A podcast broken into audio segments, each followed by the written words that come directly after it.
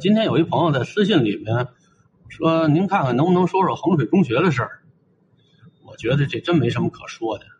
衡水中学的那种做法吧，和北京市的这些名校的做法，表面上看有相似的地方，都是增加作业量、题海战术，但是它根本的区别，一个是民营的，一个是国营。这里面我指的是那些衡水中学后来的加盟店，不是说以前的那个没有资本裹挟的衡水中学，这是本质的区别。就衡水中学那种模式下，啊，这老师把书教好了，有车有房子，工资待遇提高的非常的喜人，因为那地方的老师大部分都是直接挖过来的，学校不用费劲去培养，因为那是资本注入啊，啊，那是商业资本。你北京市的这些名校的这些所谓的名师，你把书教好了，荣誉啊，大量的荣誉给你，高级教师、特级教师、特高啊，然后给这劳模，给这模范，那东西你衡水中学给不了，可能待遇上呢也有一定的提高啊，每个月多个三五千块钱，这收入和衡水中学没法比，但是呢，东西死的人是活的啊。你私下里拿这荣誉在外头给学生补课的时候，那就不一样。你说我是普通的中学数理化老师，在外面教课一小时是多少钱？你说我是特级教师，我是特特特特级教师，那一小时在外头教书的那个价格，那就不一样。在圈内的都知道，这名师啊，靠给人家学生补课挣的这些钱。你去二三线城市买套两居室没问题。你说北京老师，我跑二三线买什么去？我就北京买。那你靠寒暑假给学生补课，你干个两三年挣的那钱，你在三四环以里也买得起房子。啊，当然了，我说这是双减之前啊。我看有一个朋友在群里头给我转发了一个其他主播，嗯，关于衡水中学的。看法，哎，我觉得有一个比喻挺恰当的。他拿什么来比喻衡水中学呢？他拿这个鹅肝，啊，就说这西餐里这鹅肝是法国的吧，最有名啊。说这鹅肝个儿特大，说这鹅肚子才多大，得有这么大个肝，味道非常鲜美。你说去吃法式大餐里鹅肝这道菜，你是必须要品尝的。那你说法国人养这鹅个儿都特别大。你要见过取鹅肝的，就能知道，这鹅肚子里面其他的内脏都已经被这鹅肝挤的没地方放了。它是专门通过特殊的方法让这鹅肝长得个儿特别大。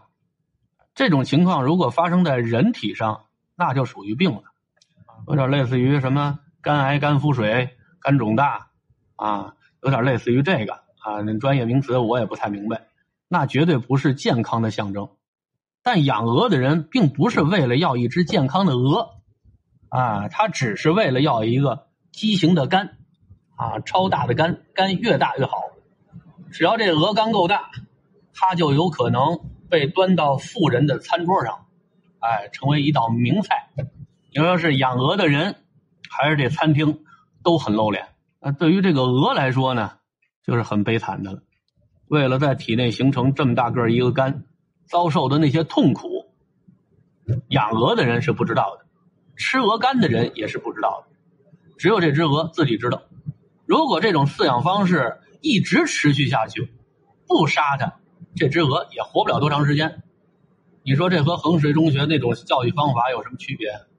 那个漂亮的分数和那个畸形的鹅肝多么的相似。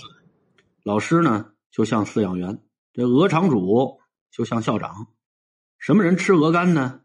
就是这些学生的家长，呢，啊，就是各级的教育主管部门的领导，他们享受的是衡水中学这样的学校呈报上来的喜人的好成绩，作为他的晋升阶梯，啊，作为他的政绩。那帮学生考上名校的，马上就成了既得利益者，啊，如果有人采访的话。他自然会鼓吹衡水中学的这种高效的培养人才的方式啊！他凭借着这种残酷的方式获得了高分好像获得了一块进入另一个阶层的敲门砖。但是从这些名校考高分出去的那些孩子，好像没有哪个机构追踪报道过。啊，咱们看看他们凭借这个高分上了重点大学之后成功的有多少？咱也追踪一下那些不堪重负、病掉的、死掉的孩子有多少。每当有这种新闻的时候，地方政府、地方的媒体都会集体的失声。这东西是不报道的啊，露脸的可以作为政绩的，那要大吹特吹。虽然衡水中学这尖儿给掐下去了。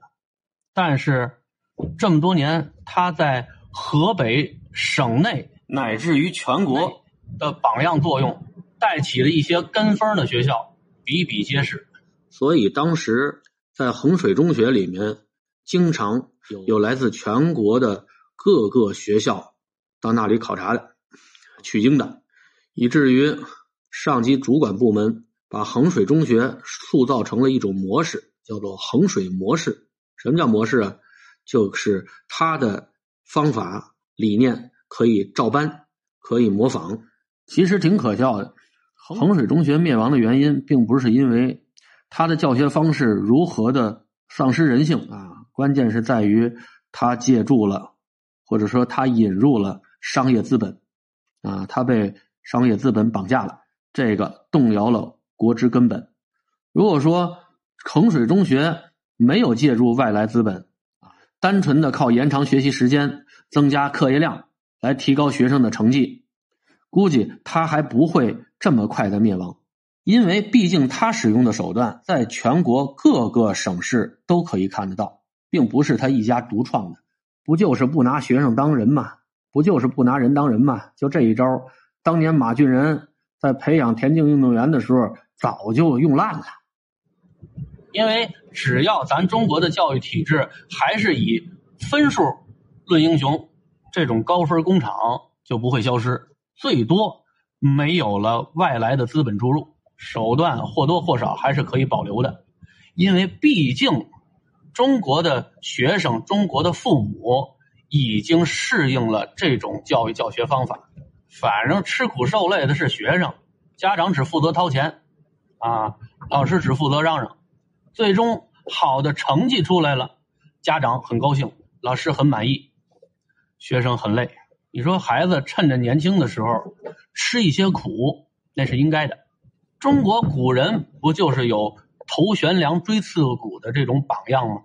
但中国古人他那只是死记硬背呀。你把现在这些科目给那个头悬梁锥刺股的古人，你让他去学去，我觉得古人他就会。真的去悬梁了啊！不是拿头发系在房梁上，那真是把脖子挂上去啊！锥刺股啊，那刺骨干嘛呀？直接捅肚子就完了，他也活不了。我记得前段时间，呃，无意中我得到了一份二十年前的六年级毕业考试阶段的复习的试卷啊，我拿出来给现在的毕业班的数学老师看。老师说：“这难度你搁到今天，连咱们学校的学生。”都会，就说二十年间，学生面对的知识总量、试题的难度都加大了。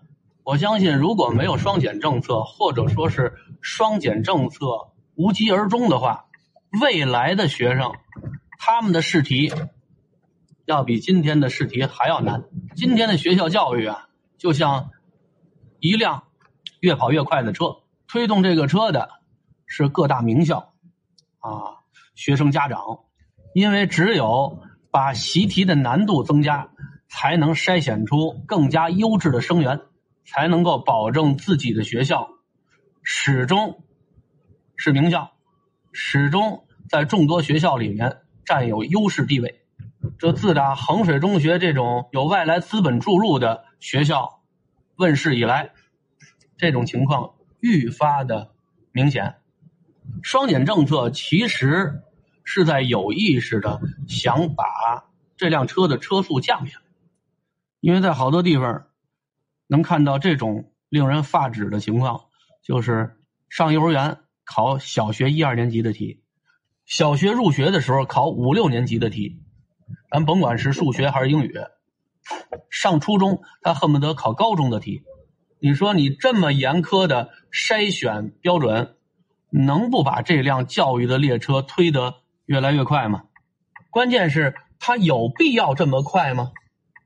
这样的标准除了可以让名校很有面子，可以进一步垄断优势生源，就是老师在教学的时候事半功倍，孩子都会了啊！我教的时候自然是省事儿的。